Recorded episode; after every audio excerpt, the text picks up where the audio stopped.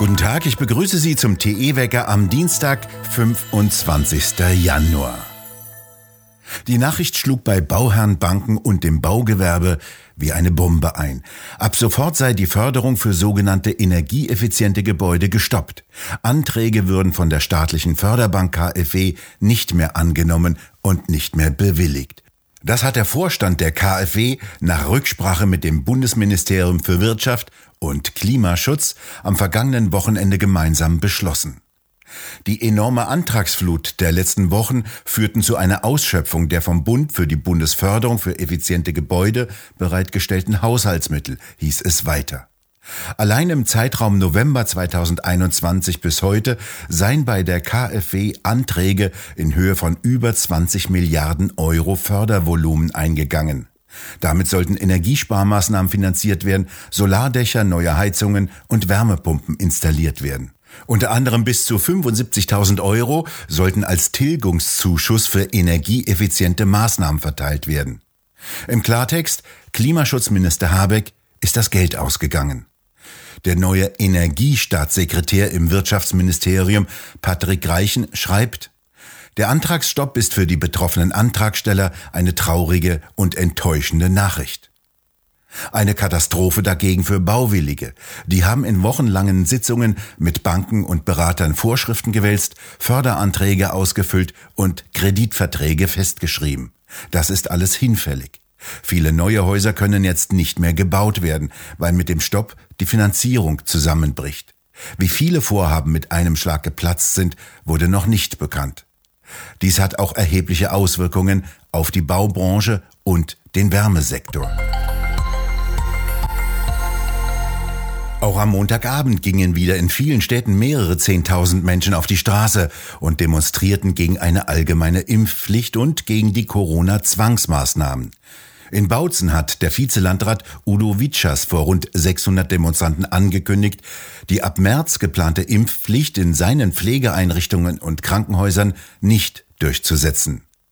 Der Bautzener Landrat Michael Harig hat sich in einem Brief an den Ministerpräsidenten von Sachsen für eine Aufhebung der Impfpflicht ausgesprochen. Ziemlich erstaunt sind Pflegekräfte in Krankenhäusern und vor allem auf Intensivstationen über das, was draußen über die Situation bei ihnen erzählt wird. Ein Teil von ihnen hat sich aus guten Gründen nicht gegen Corona impfen lassen, wird deswegen unter Druck gesetzt, gemobbt und soll gefeuert werden. Max Mannhardt, Sie haben für die Serie Pfleger erzählen sich mit sehr vielen Pflegern quer durch Deutschland unterhalten. Was ist denn Ihr Eindruck? Wie sieht die Situation aus? Naja, gut, das ist ja sehr unterschiedlich. Aber es gibt einfach, oder ich sag mal, was die Politik wirklich unterschätzt ist, es gibt eine ganze Menge von Pflegern, die sich nicht impfen lassen wollen und die dieser Impfpflicht einfach nicht folgen werden. Und die sind natürlich verzweifelt, wie, was man ja gut nachvollziehen kann. Die verlieren nach teilweise 30 Jahren im Beruf ihren Job und wissen auch nicht wohin, wissen nicht, wie, wie sie jetzt weitermachen machen sollen. Aber sie sind eben entschlossen, das zu machen.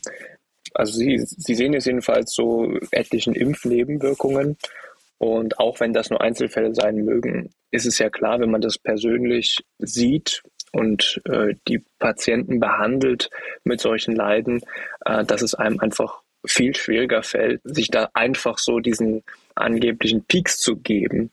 Und deswegen wollen sich da viele nicht, viele nicht impfen lassen. Und das spitzt sich zu einem Problem zu, was die Politik überhaupt nicht wahrnimmt. Wir berichten das seit Wochen und haben da also etliche Pflegekräfte ja zu Wort kommen lassen, haben da auch in einzelnen Kliniken äh, recherchiert, wo teilweise wirklich über 20 Prozent des Personals nach wie vor nicht geimpft sind, obwohl es schon seit Monaten Druck gibt und die Impfpflicht schon beschlossen ist. Und äh, das wurde jetzt auch bestätigt äh, durch eine, eine neue Umfrage vom, von der Deutschen Krankenhausgesellschaft, dass 13 Prozent der Intensivpfleger weiterhin ungeimpft sind, obwohl wir kurz vor der Impfpflicht stehen.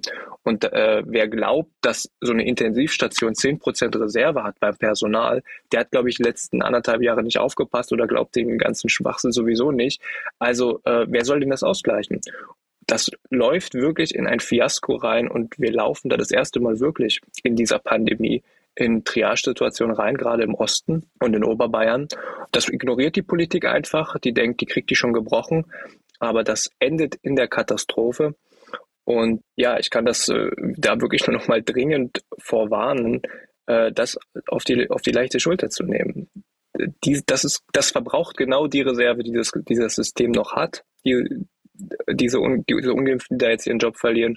Und äh, das kann richtig gefährlich werden. Die Pfleger haben ja täglich vor Augen die massiven Auswirkungen, die die Impfungen haben können. Was viele erzählen, was ich interessant finde, ist, die sagen, die Patienten sagen das selber. Die sagen, ja, komme jetzt hier auf die Notfall, äh, auf die Notaufnahme und äh, habe Herzbeschwerden etc. Also ernsthafte schon. Äh, und, äh, und die sagen selber, ja, das fing an kurz nachdem ich mich geimpft habe. Die haben das selber sozusagen im Gefühl oder sagen selber, das ist eine Impfnebenwirkung. Und das eigentlich Schockierende ist ja, was danach mit dem passiert, weil so haben es mir mehrere berichtet, die Ärzte, viele Ärzte sind dann über, die sind einfach überzeugt von der Impfung, äh, kann man die ja nicht absprechen, aber sie sind so überzeugt von dieser Impfung, dass sie dann jede vermutliche Impfnebenwirkung sofort abtun und sagen, ja, die Patientin spinnt. Und das, das ist, da, da, da kann man dann sagen, ja, wir haben überhaupt keine verlässlichen Daten, weil das im Krankenhaus überhaupt nicht ernst genommen wird. Das wird nicht gemeldet. Das wird auch nirgendwo als Impfnebenwirkung verbucht, auch wenn da eine Patientin wirklich stundenteils nach der Impfung im Krankenhaus landet, äh, die vorher kerngesund war und auch selbst sagt, ja, das kommt wohl von der Impfung, also so habe ich es empfunden. Aber dann sagt der Arzt, ja, das kann man ja gar nicht wissen und so. Und das geht nicht in die Statistik ein. Und das scheint wirklich von den Beobachtungen, die ich jedenfalls mit vielen Pflegern gemacht habe, von den Gesprächen, die ich geführt habe, wirklich System zu haben, dass es da überhaupt keine Statistik gibt. Da fällt es mir dann auch schwer zu sagen, ja, mein Gott, das sind ja nur Einzeleindrücke, weil es gibt eben keine Statistik und uns bleibt sozusagen jetzt als Journalist nicht viel was anderes übrig, als sozusagen diese Einzeleindrücke zu sammeln, weil eine offizielle Statistik, die belastbar ist, gibt es in Deutschland wirklich überhaupt nicht. Max Mahnhardt, vielen Dank für das Gespräch und Sie können die einzelnen Berichte auf der Webseite von Tichys Einblick lesen. Die Türkei dreht ihren Unternehmen für mindestens drei Tage Strom und Gas ab. Sie bezieht 16 Prozent ihres Erdgases aus dem Iran. Dort kommt es zu Versorgungsengpässen. Das Land benötigt selbst aufgrund sehr niedriger Außentemperaturen mehr Erdgas und kann weniger exportieren. Die wirtschaftlichen Auswirkungen in der Türkei seien erheblich, wie die deutsche Außenhandelskammer in Istanbul erklärte. Ab heute können in Hamburg große Containerschiffe unabhängiger als bisher von Ebbe und Flut die Elbe befahren. Die Fahrrinne ist vollständig freigebaggert und seit Montag freigegeben. 17 Jahre dauerte der Streit um die Elbvertiefung. Sogenannte Naturschützer und Anwohner lieferten sich Prozessschlachten vor den Gerichten, die bis zum Europäischen Gerichtshof gingen. 780 Millionen Euro kosteten die Vertiefungsarbeiten. Ein- und auslaufende Schiffe können jetzt mit 13,5 Meter Tiefgang durchgängig den Hamburger Hafen anfahren und pro Schiff mehr Ladung in den Hamburger Hafen bringen. Heute beginnt die 14. Europäische Weltraumkonferenz. Auf diesem Treffen der wichtigsten Interessensgruppen der europäischen Raumfahrt soll, so das Leitmotiv, eine neue Ära für den europäischen Weltraum beginnen. Brüssel träumt schon länger davon, Europa zu einer Macht im Weltraum zu machen. Der EU gelingt es sogar, Weltraumfahrt und den sogenannten Green Deal miteinander zu verbinden. So soll das hochpräzise europäische Navigationssystem Galileo Auto- und Flugverkehr präzise lenken. Um, ja, um was zu machen? Den Ausstoß von Abgasen reduzieren und damit den CO2-Ausstoß vermindern. Außerdem sollen damit Traktoren genau über die Felder gelenkt werden können. Das funktioniert bereits bestens mit dem amerikanischen GPS-System. Der Start von Galileo lässt immer noch auf sich warten. Am Nachmittag soll der neue Wirtschafts- und Klimaschutzminister Habeck eine Keynote halten. Ein Thema dieser Konferenz dürfte Habeck und seinen grünen Mitstreitern entgegenkommen. Es geht auch um wachsende Mengen an Müll im Weltraum, den zerstörte Satelliten hinterlassen. Nicht bekannt ist allerdings, ob die Grünen eine Pfandpflicht auf Weltraumsatelliten erheben wollen. Das 19. Jahrhundert kehrt zurück. Die Amerikaner dürften sich wieder vermehrt auf ihren Kontinent konzentrieren.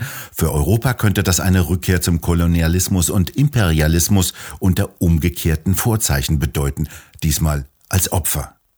Die Großmächte China und Russland müssen nicht mit einem ohnmächtigen Europa kooperieren, um von ihm zu profitieren. Wer sich nicht zu wehren weiß, wird nicht Partner, sondern Beute. Das schreibt Marco Galina, wenn der Sheriff schlafen geht. Wo? In der neuesten Druckausgabe von Tichys Einblick. Dieses fein gestaltete und sorgfältig gedruckte Heft finden Sie im gut sortierten Zeitschriftenhandel oder direkt im Onlineshop bei www.tichiseinblick.shop auf der Webseite. Dort können Sie die Ausgabe auch als PDF-File herunterladen. Ähnlich wie gestern verläuft auch heute das Wetter. Das Hochdruckgebiet bleibt weiter bestehen. Es ist neblig trüb, im Osten kann es leicht regnen. Lediglich im Süden und teilweise auch im Westen dringt wieder die Sonne durch. Im Norden erreichen die Temperaturen 5 bis 7, im Süden 1 bis 3 Grad. Dort, wo die Sonne hervorkommt, wird es mit 6 bis 9 Grad deutlich wärmer. Wir bedanken uns fürs Zuhören und schön wäre es, wenn Sie uns weiterempfehlen würden. Wir hören uns morgen wieder, wenn Sie mögen.